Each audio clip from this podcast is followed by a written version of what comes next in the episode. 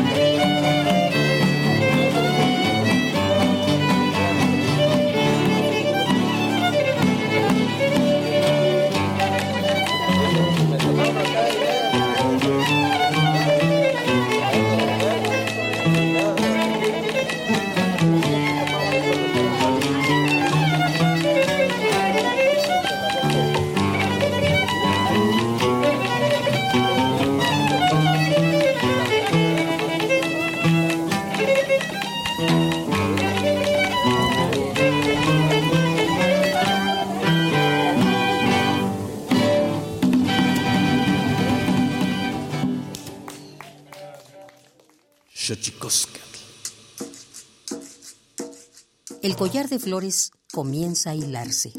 Es momento de ir a lo profundo. Radio UNAM presenta Xochicóscatl, collar de flores, con Mardonio Carballo. Hacemos revista del México profundo.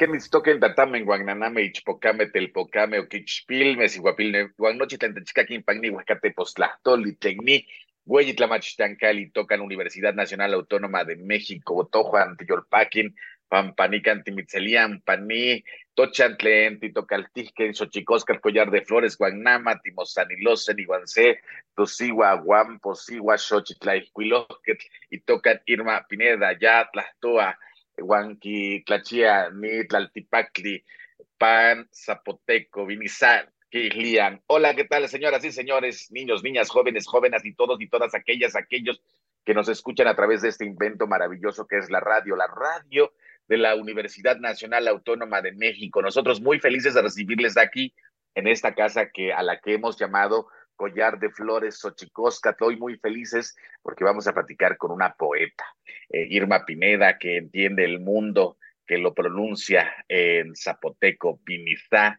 es el pueblo al que pertenece ella. Pero antes de que otra cosa ocurra, vamos con nuestra sección dedicada a recordarnos lo bien que lo hacemos en veces, pero sobre todo se dedica a recordarnos lo mal que lo hemos hecho. Vamos con nuestras efemérides en derechos humanos. Tonalámatl o la ignota efeméride.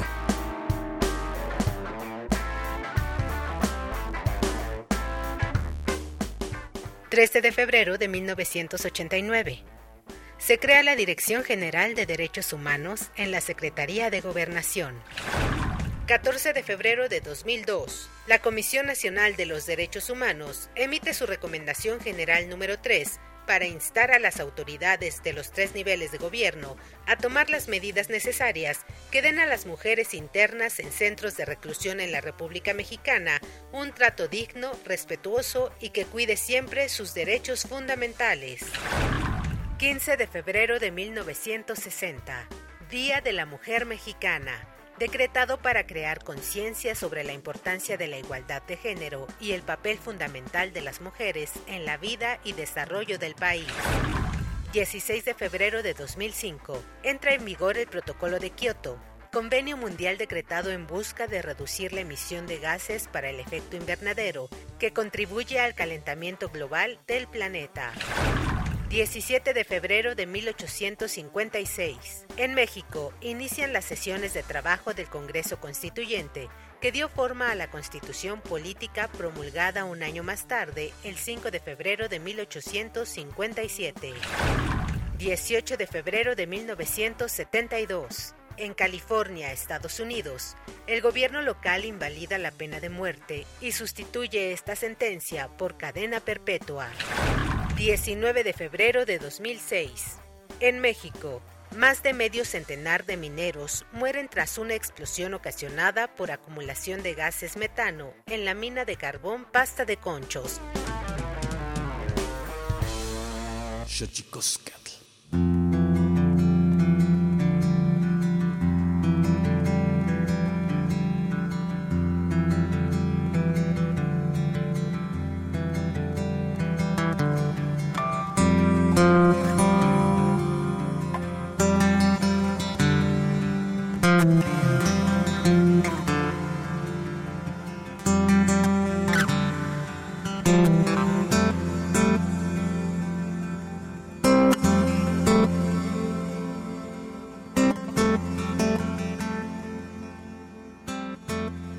Le decía, está con nosotros Irma Pineda, una poeta, bueno, una poeta bimizá, eh, que escribe en Villazá, eh, una poeta importante. A mí la verdad es que cada vez me convenzo más de que uno escribe en la lengua que quiere y en la lengua que le gusta. Y nosotros, por fortuna, tenemos lenguas en México que son nuestras y nosotros y hablo de Irma y yo, nos enorgullecemos mucho de hablar algunas lenguas de las llamadas indígenas originarias, pero ella, ella pertenece al pueblo nube. Irma Pineda, una poeta eh, que justo estaba mirando ahora que todo mundo se echa un clavado a las redes sociales y descubrí que Irma Pineda, mi comadre por más señas, ha sido traducida al estonio y es la razón por la cual estamos aquí platicando. Irma Pineda, queridísima, ¿cómo estás?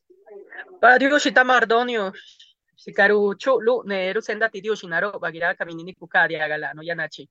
¿Qué tal, mi querido Mardonio? Te mando un gran, gran abrazo. Me da mucho gusto saludarte en este Diga Ye collar de flores, como decimos en zapoteco. Y ah, mando un gran abrazo cálido a toda la gente que nos está escuchando por esta transmisión.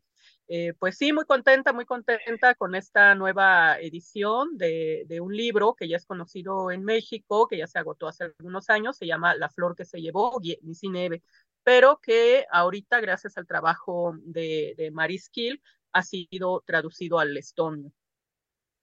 Qué, maravilla, este, comadre. Yo no sé lo que piensas tú, mi querida Irma Pineda. Eh, ¿Cómo ha cambiado el panorama de la literatura en lenguas indígenas? ¿Te acuerdas hace 20 años lo que nos costaba trabajo publicar y ahora de pronto eh, podemos tener como tú, que ha sido traducida al inglés, al italiano, al alemán, al serbio, al ruso, al portugués? Ahora hay una diseminación eh, de, la poética, de la narrativa, de la literatura en lenguas indígenas, eh, como, como con más facilidad a pesar de las dificultades que conlleva. ¿Cómo ves este panorama, Irma? Eh, mira, me pasa algo muy complejo o contradictorio con, esta nueva situación. Efectivamente, querido Mardonio, como lo mencionabas, eh, prácticamente eh, nuestra generación todavía fue esta generación que pues tenía que estar tocando o pateando puertas para que, para que se le abrieran los espacios, ¿no? Porque pues recuerda que no existían las líneas pues de internet, no existían las redes sociales, eh, también las publicaciones eran mucho, mucho más cerradas. No había una editorial que estuviese publicando en lenguas indígenas. Las comerciales, pues mucho menos aceptaban, ¿no?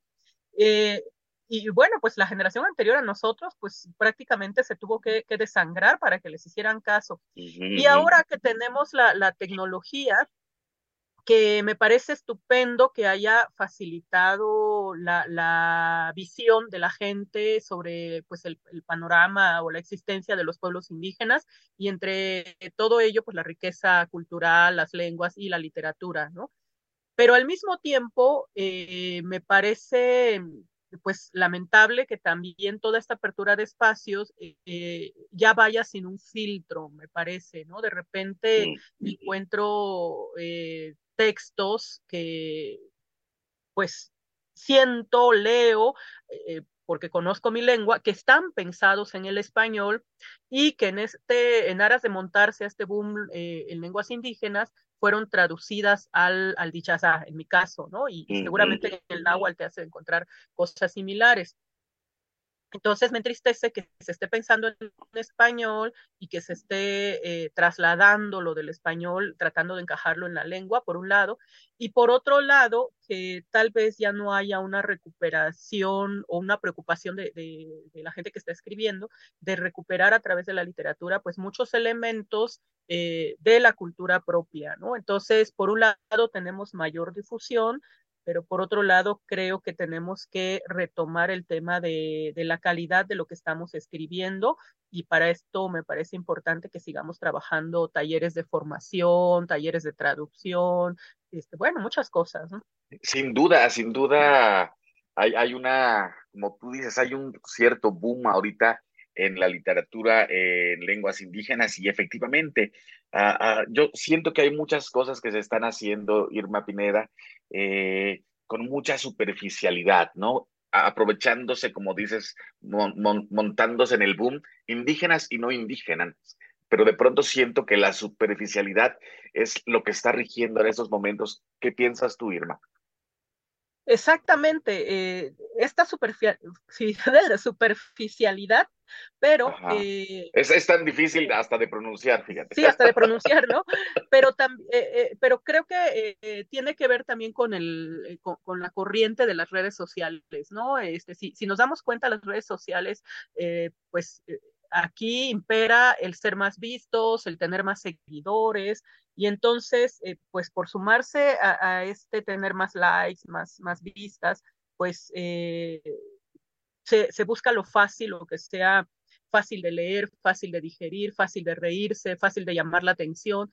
Y, y entonces te digo que para mí, eh, o será que ya nos estamos haciendo viejos, pero para mí también, una, también una, es cierto. También, ¿no? Aparte, pero una preocupación es que eh, entonces lo que se presenta eh, a través de las redes sociales se caiga nada más en esta visión superflua de la cultura y la parte linda, fácil, bonita, que termina siendo romantizada y, y también folclorizada, ¿no? Que, que, esa tendría que ser nuestra preocupación fundamental de que quienes se acerquen a la cultura lo pudiesen hacer de manera eh, más respetuosa y también de manera eh, profunda, con un interés real de conocer las raíces de la cultura y no quedarse con eh, la parte de encimita de la que se romantiza, de la que se ríe uno fácil, de la que se folcloriza, ¿no? Entonces, por eso te digo que me, me parece importante que que sí pensemos en, en cómo seguir promoviendo la, la, existencia y creación de talleres formativos, ¿no?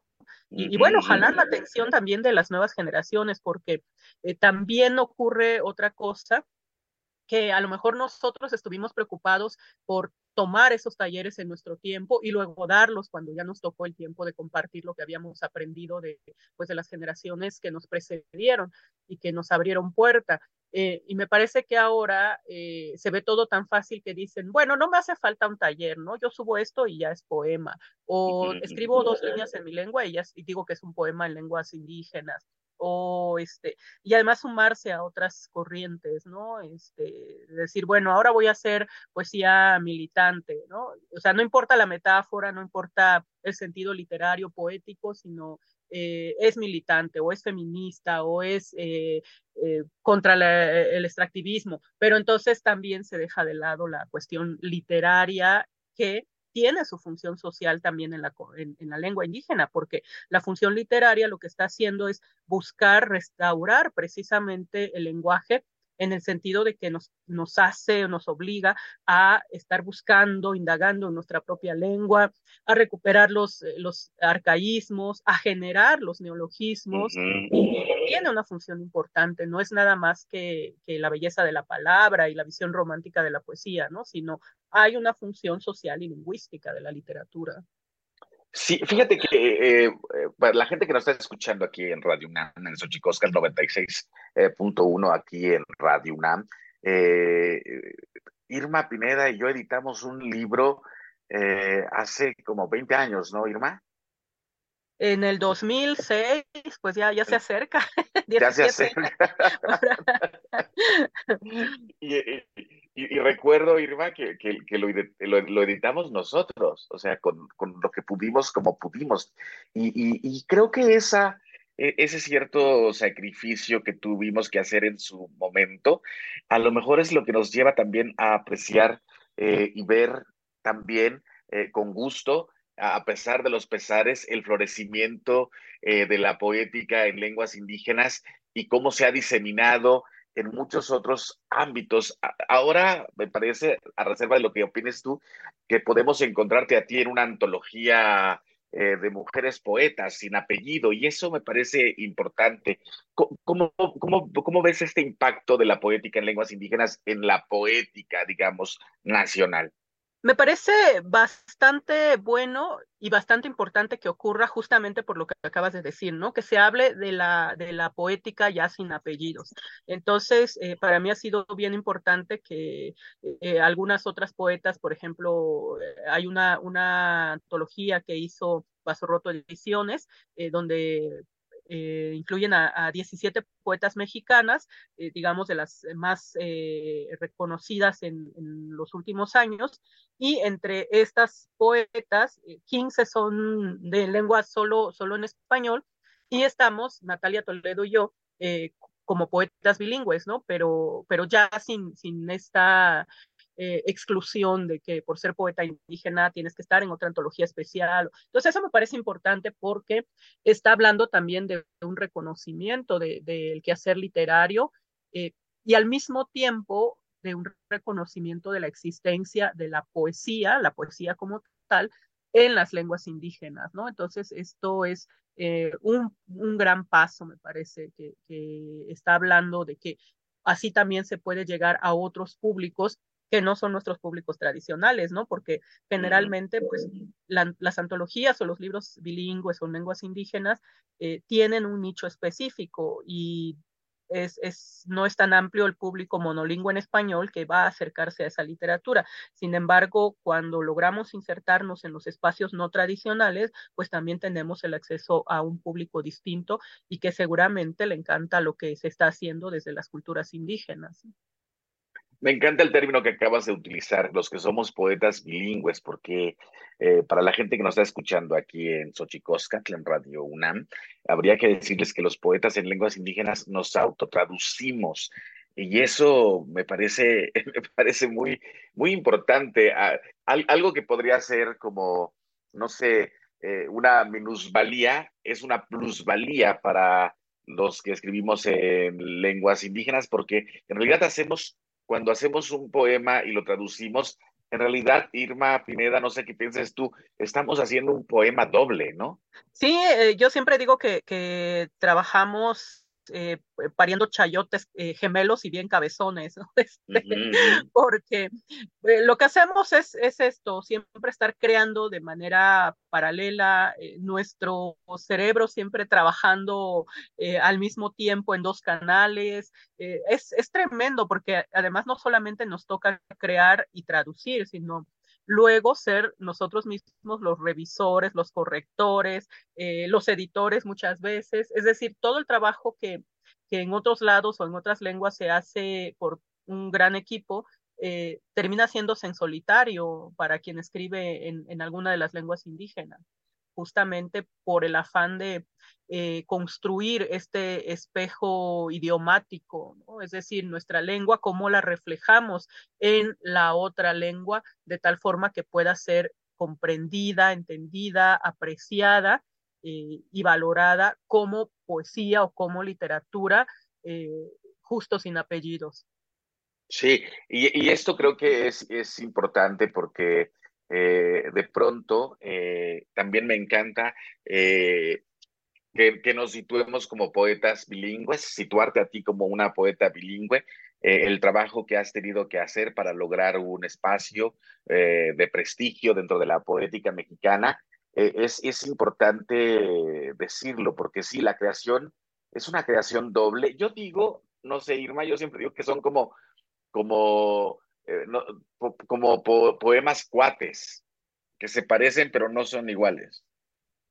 Sí, sí, sí, y, y, justo a esto me refiero cuando digo eh, un espejo, la construcción del espejo idiomático, ¿no? Porque, uh -huh, uh -huh. pues, al final los espejos tampoco son tan fieles.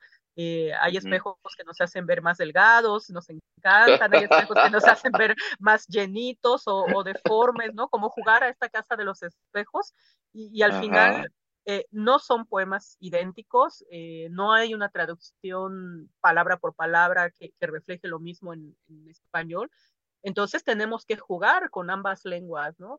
Jugar eh, con una lengua que pueda ser entendida por la gente de, nuestro pueblo, ¿no? A mí me encanta que, que, cuando leo en, en Cuchitán o en algún pueblo que hablan Villazá o zapoteco, la gente pueda emocionarse sin que yo lea la traducción, ¿eh? Y eso yeah. me está diciendo que lo están comprendiendo desde la lengua. Pero también tengo que jugar con el español para lograr una versión de ese mismo poema que sea comprendido en el español. Eh, y esto es algo en lo que tenemos que trabajar mucho también. Eh, a veces me he encontrado con, con poemas que pues que suenan raros en español y, quien escribe dice, no, es que es por la traducción, es que, híjoles, pues también tenemos que tener la capacidad como escritores de, de jugar con, con, la traducción y de jugar con ambas lenguas para lograr una, una versión eh, de estos cuatitos, eh, pues que sea comprendida en, en, el español también, ¿no? Porque eh, creo que quienes escribimos en, en, ambas lenguas, tanto nuestra lengua materna como el, el español, le estamos apostando a que otra gente nos lea, además de la gente de nuestro pueblo, que en realidad nos escucha más que leernos, ¿no? Uh -huh, uh -huh. Ahí tenemos que hablar también del asunto de la alfabetización en las lenguas indígenas, pero pues lo que aspiramos es que sí nos escuche y nos lea la gente de, de nuestra cultura propia, pero pues que también nuestro trabajo sea eh, apreciado en otros contextos diferentes a, a los comunitarios. Sí, acabas de decir una, una cosa importantísima, ¿no? Eh, el sentido oral de nuestra eh, vinculación con nuestras propias lenguas, porque efectivamente una deuda eh, importante que tiene el Estado mexicano hacia los pueblos indígenas es la alfabetización y la educación en lenguas indígenas, Irma. Eso es un gran pendiente. Así es, así es. Y justamente eh, en este mes, el 21 de febrero, que se celebra el Día Internacional de la Lengua Materna, creo que es un buen tiempo para, para recordarlo, eh, pues a través de estos medios de comunicación y recordarle a la gente que sí, el Estado tiene esta enorme deuda con los pueblos indígenas, que es la educación en sus propias lenguas, la alfabetización en las lenguas indígenas. Y desafortunadamente eh, solo hace falta eh, voluntad. Voluntad. Voluntad, porque en las leyes ya está, Mardonio, querido. Fíjate que eh, con la reforma educativa del 2019, por ejemplo, se especificó en el artículo tercero constitucional que la educación en México debe ser intercultural eh, y plurilingüe. Es decir, que pues se tome en cuenta que en las regiones donde se hablan otras lenguas se dé la educación en esas lenguas. Y sin embargo, pues esto no ha sido posible porque no hay voluntad para asignar los presupuestos necesarios, ¿no? Para, para que sea posible esta, esta educación. Eh, si te das cuenta, pues quienes aprendimos a escribir y, y leer en nuestras propias lenguas, y supongo que es el caso de mucha gente en el náhuatl, que es tu lengua, pues lo, lo, lo, aprendimos porque deseamos aprenderlos y buscamos la manera de hacerlo, ¿no? Le rastreamos, le rascamos para hacerlo porque eh, pues de pronto no era tan accesible un diccionario, un alfabeto, no, no existían tan a, la mano, ¿no? Por suerte, también es otra de las ventajas de la tecnología, pues ahorita uno le, le pone al Internet y ya aparecen diccionarios náhuatl, zapotecos, vocabularios, eh, libros, PDFs, es decir, eh, hay un montón de material que, que, se puede aprovechar, pero pues nosotros somos de la prehistoria y teníamos que andar eh, levantando piedras a ver qué encontrábamos, ¿no? y para lograr aprender a leer y escribir en nuestra lengua. Pero hacía falta mucha, mucha voluntad para, para poder hacerlo en ese tiempo. Vamos a seguir de, platicando de con Irma. Vamos a seguir platicando con Irma Pineda aquí en Xochicosa, el Collar de Flores Radio UNAM 96.1. Pero vamos a nuestra sección dedicada a develar los secretos de los idiomas, porque los idiomas tienen sus secretos. Cuepa. El Instituto Nacional de Lenguas Indígenas presenta Tlactolcuepa, o la palabra de la semana.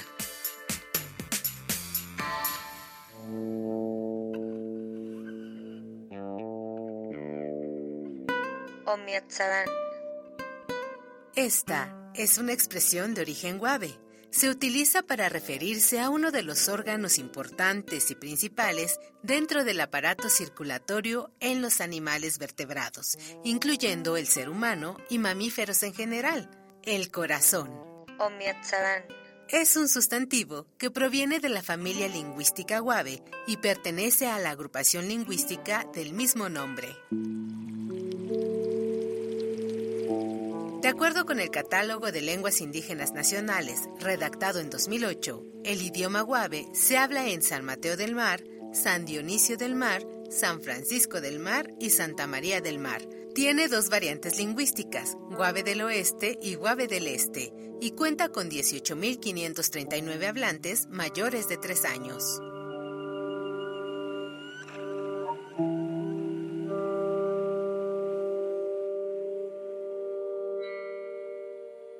Xochicoscatl.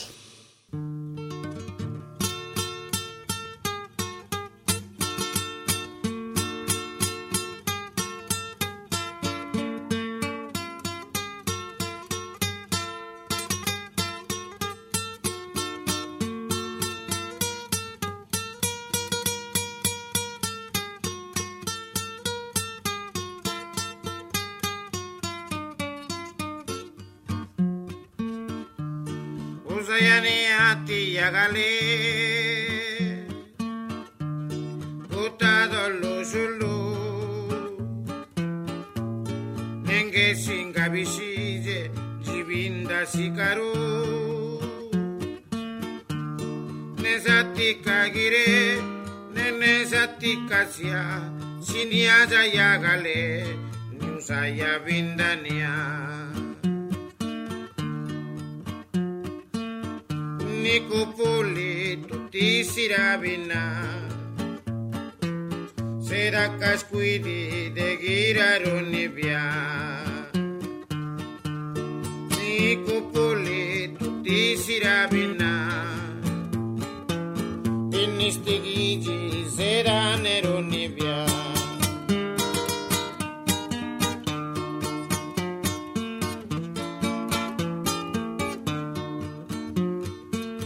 Ingarija niriavana.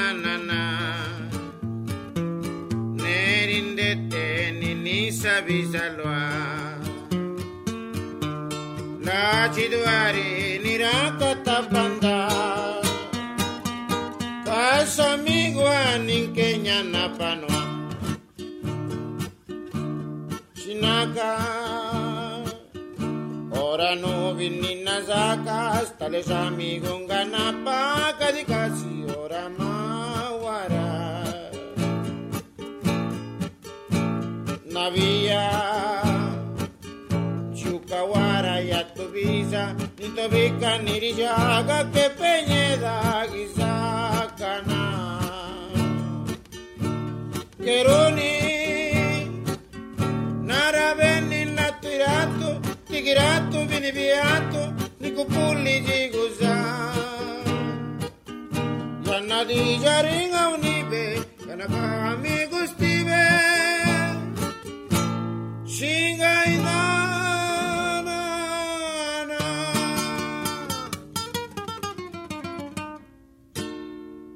Xochicoscatl.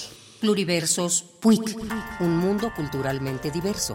Espacio en colaboración con el Programa Universitario de Estudios de la Diversidad Cultural y la Interculturalidad.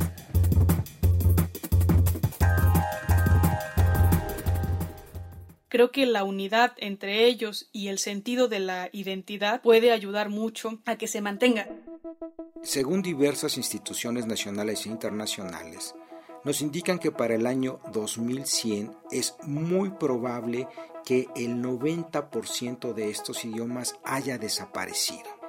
México cuenta con 69 lenguas nacionales, 68 indígenas y el español, por lo que se encuentra entre las primeras 10 naciones con más lenguas originarias del orbe. Para hablar del tema, invitamos a la maestra Verónica Aguilar, lingüista mixteca experta en la conservación de la lengua en comunidades indígenas migrantes. Las comunidades migrantes están en gravísimo, gravísimo riesgo de perder eh, sus lenguas porque muchas veces quedan en aislamiento, quedan rodeados eh, solo de personas que hablan u otras lenguas indígenas o que hablan solo español. Eh, pienso, por ejemplo, en las comunidades que se han ido a San Quintín o que llegan a la Ciudad de México.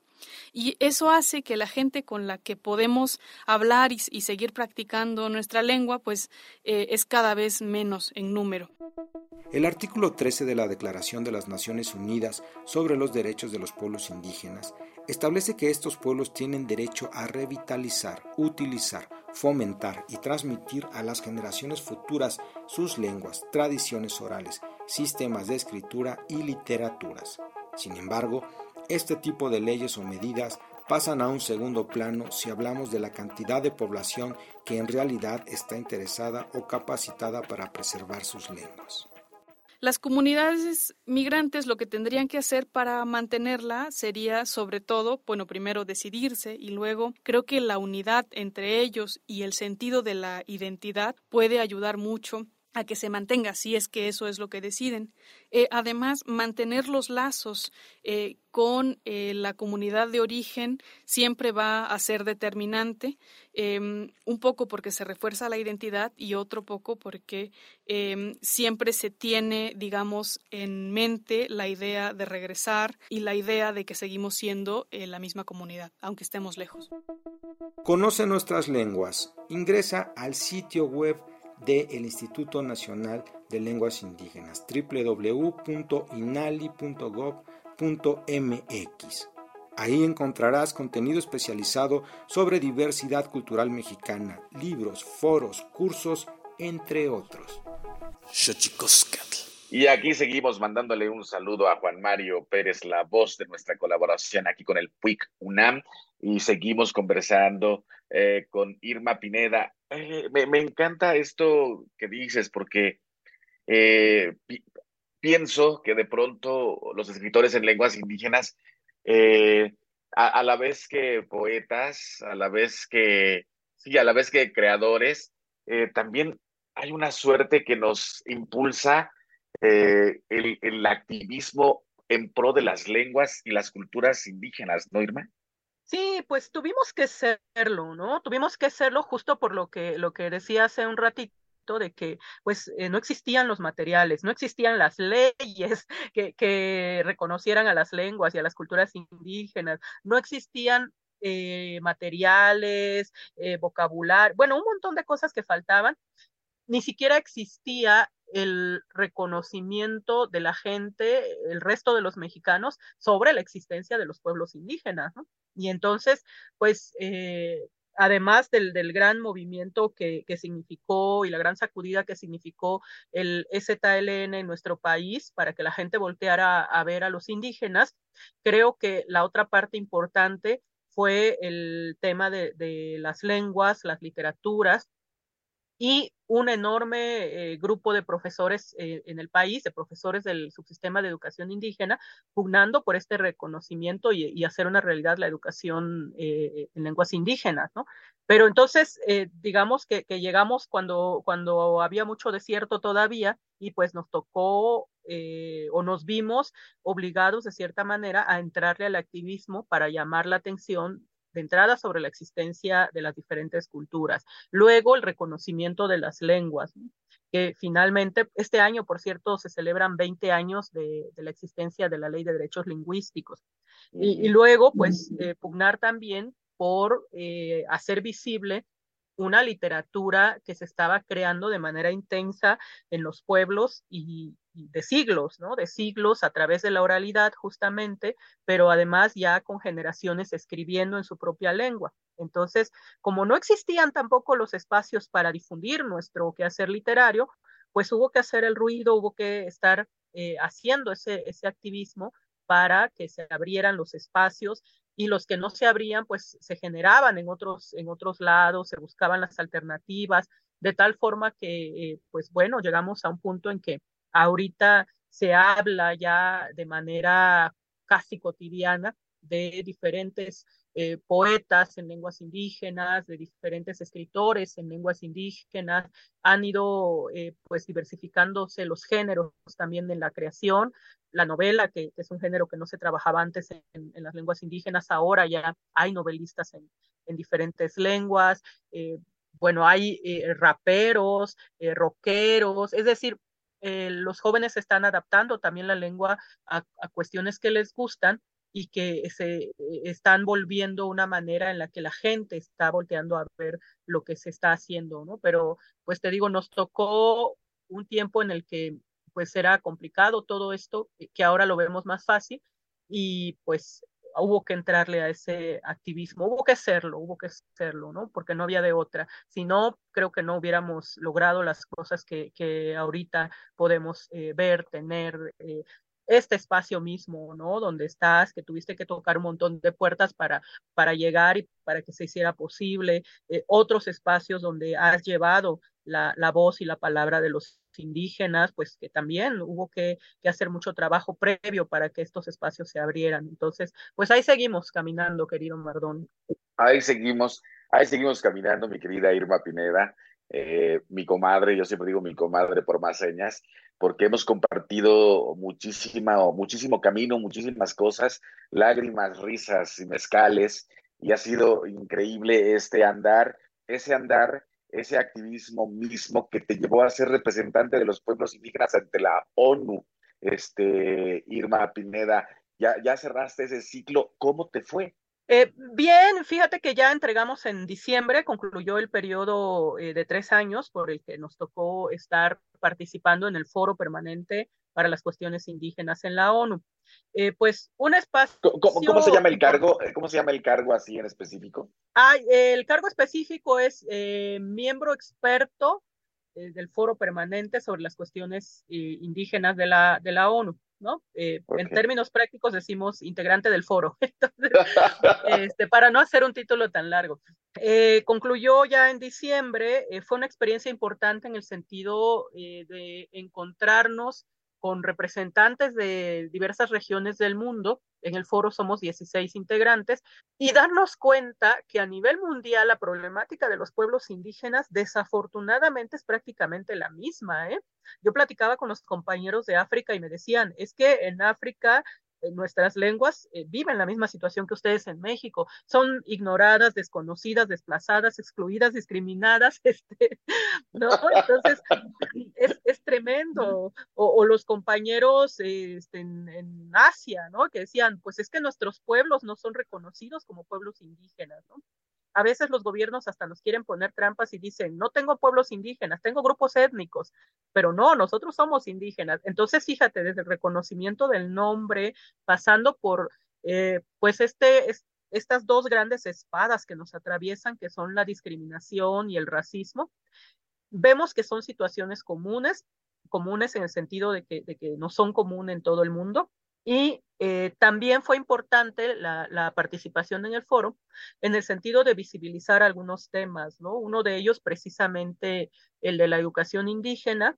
Pudimos elaborar junto con los compañeros de, de Asia un informe sobre la situación de la educación indígena eh, pues en, en estas regiones del mundo y nos encontramos prácticamente con, con, lo mismo, ¿no? Que se ha quedado en la simulación, esta deuda de la que hablábamos hace rato que tiene el gobierno, pues eh, se evidencia también en este informe, eh, que sí existen las leyes, pero que, que, en la práctica no se está realizando. Hay una ah, gran, gran simulación de, del tema de educación en, en lenguas y culturas indígenas.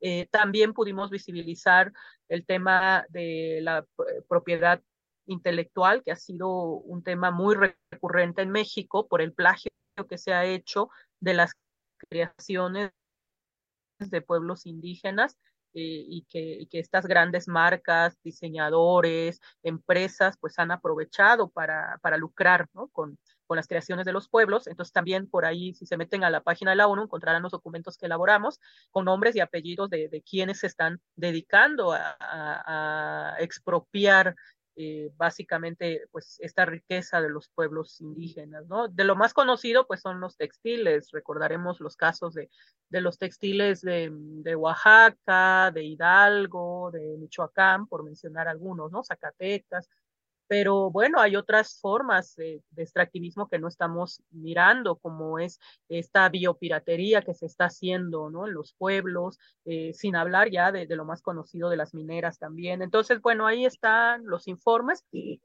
y en ese sentido, pues fue eh, un, un, ejercicio importante. ¿no?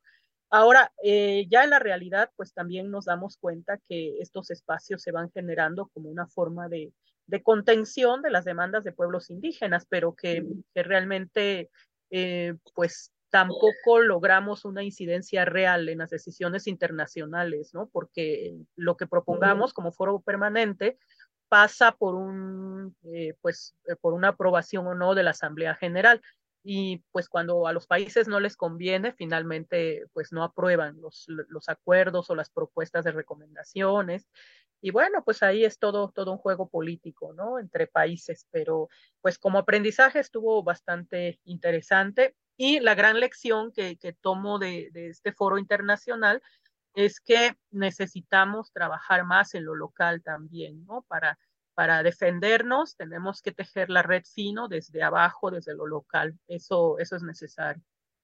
Mm, importantísimo esto que dices, Irma Pineda, porque eh, también es cierto que quizás somos otra generación y como dices, quizás nos estamos volviendo viejos, pero también hay que tomar estos espacios para, para por lo menos que sigan abiertos estos espacios, ¿no, Irma? Así es, así es, tienen que estar abiertos, ¿no? Este, lo mismo que, que los espacios de, premios, ¿no? Volviendo al tema de la literatura que se han generado, me parece importante y necesario que, que pues compañeras, compañeros estén participando en las diferentes emisiones de convocatorias que hay eh, para las premiaciones de literatura, las becas, que pues también cuando vemos en términos de porcentaje, pues los escritores o las escritoras en lenguas indígenas eh, son un mínimo porcentaje frente a quienes eh, son monolingües en español. Entonces, eh, pero bueno, pues hay que aprovechar esos espacios que hay y seguir pugnando porque se, se abran más. Así es, así es, pues estamos ya por terminar esta entrevista. Eh, tiránico el tiempo en la radio. Eh, y yo no quisiera, espero, Irma, siempre, siempre te agarro seguramente con los dedos en la puerta, pero espero que tengas un libro por ahí y nos puedas regalar un poema eh, eh, en, tu lengua yasá. Claro que sí, Mardonio querido. Fíjate que en este libro de, de, La flor que se llevó, que tradujeron al estonio, algo importante que, que hizo Maris Kill en esta edición eh, que bueno, tuvimos una presentación virtual y la gente estaba eh, muy, muy eh, conmovida porque decían que, que, el libro que habla de la violencia de las Fuerzas Armadas, pues les recordaba el contexto de la guerra ¿no? Eh, en sus países, porque están cerca Estonia, Lituania. y entonces me decía Mari Skill, la traductora al estonio, que para que el libro fuese comprendido mejor, a ella le parece importante que pudiésemos eh, incluir el poema de Cándida, ¿no? que es un poema dedicado a mi madre. Eh, y dice ella, es que era importante porque ese poema da el contexto de, del resto del libro y pues para los estonios era más fácil comprenderlo así, ¿no? Entonces, bueno, tengo este a la mano y se los comparto, ¿no? Para, para eh, la audiencia. Nya bichiane salwa nirini kabelegika, Buda anda niriaga riunda viniza. Bilui na akalana nirikalula ya bisidi na agikinge ahulugendaro kwabia ya ninanashine kanela. Kigawa ninaipa kayetenda ane. Kigijibe pashichila ai keyo odesha. Ragakashu la ave rului benani kiganna shissi kinyo uji ninabati jahnya shinaka genda nabani ora jugi ibachine she la lu. Chinaka guchi lulu kajika neshisa ananda kanye elura kanazo chinedi ijaga biluka jinnilu jinga binni kegi jela chinashiga bari ubia nkegi inni. Kachina kauika kiragi chiniru kabi kabe. Shiganda useteneu girala kagi chinigusa lukuyu tilu kira kabinigenda uni neuti gului kali. Para agichela kabela. Cándida. Mi madre descifró para mis ojos el lenguaje de las estrellas, depositó en mis oídos los cantos de la gente nube, me enseñó los signos de mi nombre, a usar el ajo en la comida, a medir el dulce y la canela, a evitar el limón cuando viene la regla, a no temer el crujido del techo de madera y teja cuando la tierra tiembla. Ella resolvía las dudas, pero nunca le pregunté a mi madre cómo transcurre la vida cuando los soldados se llevan al marido, cómo se enfrenta lo cotidiano con la incertidumbre tras los pies a cada paso, con qué palabras explica a los hijos qué es un desaparecido, con qué unidad se mide la ausencia, los días oscuros, los oficios sin respuesta. ¿Cómo nombrar de un solo golpe las ciudades recorridas buscando un rostro, los espíritus consultados para tener indicios de dónde encontrar a un desaparecido? Muchas gracias. Uy, uy, para despedirnos aquí eh, con la audiencia de Xochicóscar, habría que decir que el padre de Irma Pineda fue desaparecido en los años 80, Irma. En el 78. 78. En el 78 fue desaparecido y como dicen los clásicos, vivos los llevaron, vivos los queremos, ¿no, Irma? Exactamente, así es. Y bueno, pues también tratamos de, de, tener a nuestros seres queridos siempre presentes, ¿no? A través de la poesía, a través de la literatura y siempre nombrándolos para que no se olviden. Pues te agradecemos muchísimo que hayas estado con nosotros aquí en Xochicosca, el collar de flores, Irma. Muchísimas gracias y esperamos tenerte muchísimas veces más porque contigo la palabra fluye y las ideas vienen y van y las reflexiones fluyen también. Eh, te mandamos un abrazo, Irma Pineda. Un abrazote, querido Mardonio, abrazo a tu público, a tu audiencia, que estén todos muy bien, Sicarugiana, tú. Y nosotros vamos con nuestra sección del Instituto Nacional de Antropología e Historia. Vámonos con el santísimo mitote Tlaxcamatiniac, Timomelaguan Panchicuelli, Tonati, Xicahuamacue, Epónimo Tlachtol. Santísimo mitote. Baile y ofrenda. Una colaboración con el Instituto Nacional de Antropología e Historia.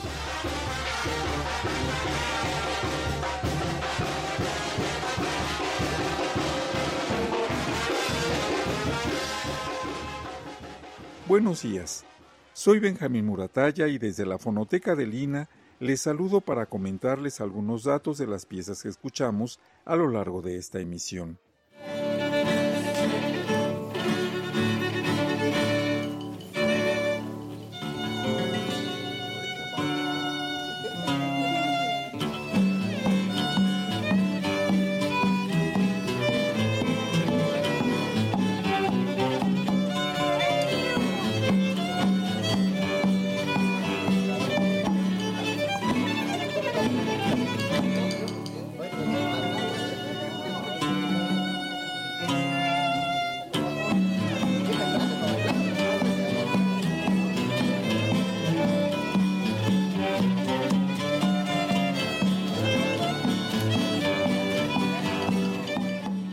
Iniciamos con la marcha Felicidades, de la autoría de Jesús Bañuelos. Es originaria de Huetamo, Michoacán, con la interpretación de los Jilguerillos del Huerto, integrado por los músicos Uber Figueroa Ciranda en el violín, Alain Figueroa Ciranda en la guitarra primera, Martín Dagio Almonte en la guitarra segunda, David Aquid y Xochiquetzal Durán Barrera alternan en la ejecución de la tamborita. La investigación y grabación fueron de Raquel Paraíso en 2011. Se encuentra en el disco Cuando vayas al fandango.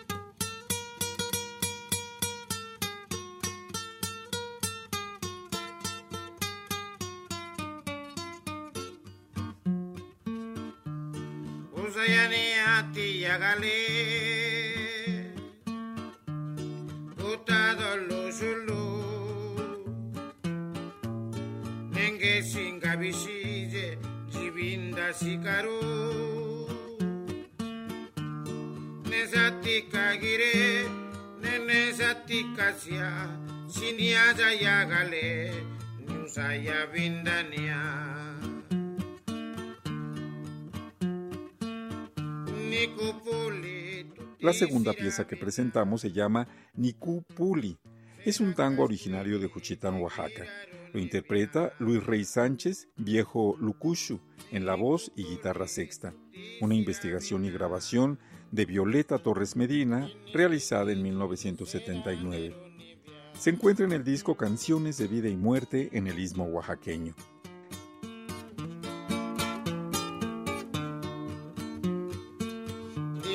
Khadija niriyavananana Nerindete ninisabizalwa. Lachidwari nirakotapanda. Kasamigwa ninkenyanapanwa Shinaka.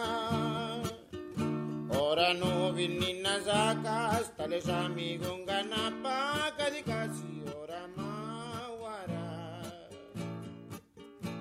Cerraremos esta emisión y el mes de septiembre con la pieza Male Catalinita, pirecua originaria de Charapa, Michoacán. Los intérpretes son Benito Sierra Rosas en la voz y Cirilo Sierra Hernández en la guitarra.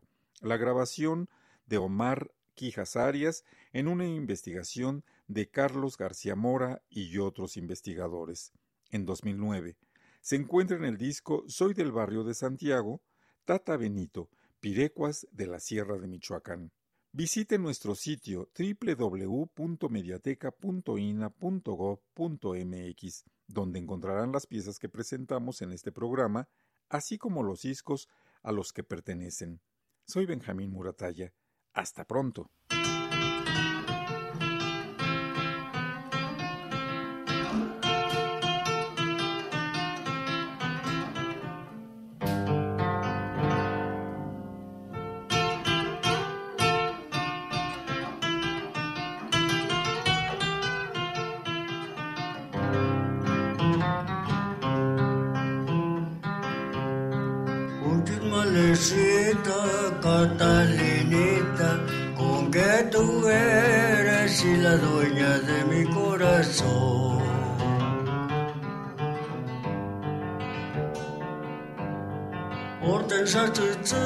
ki chani se.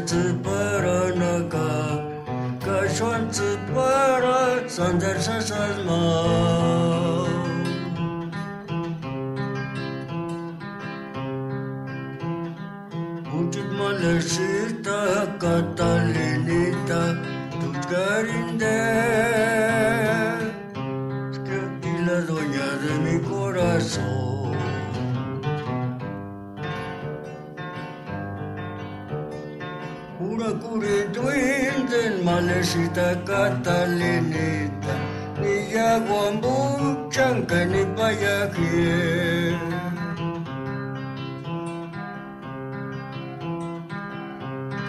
Yo sé que en cámaras que se esmite es cartomale shankara pirikya.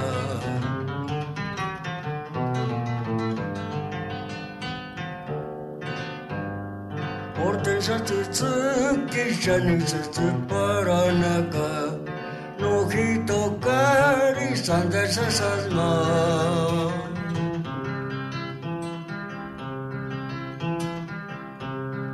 Նշուկին կամարաշ գժերմիտեն Ես կարտում ալեր շանքարապիրեկյա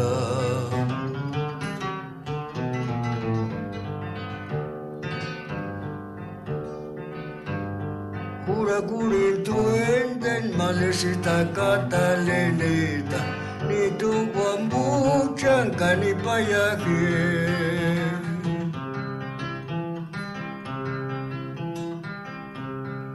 Eso que en cámaras que se admiten es cartomale shankara pirikya.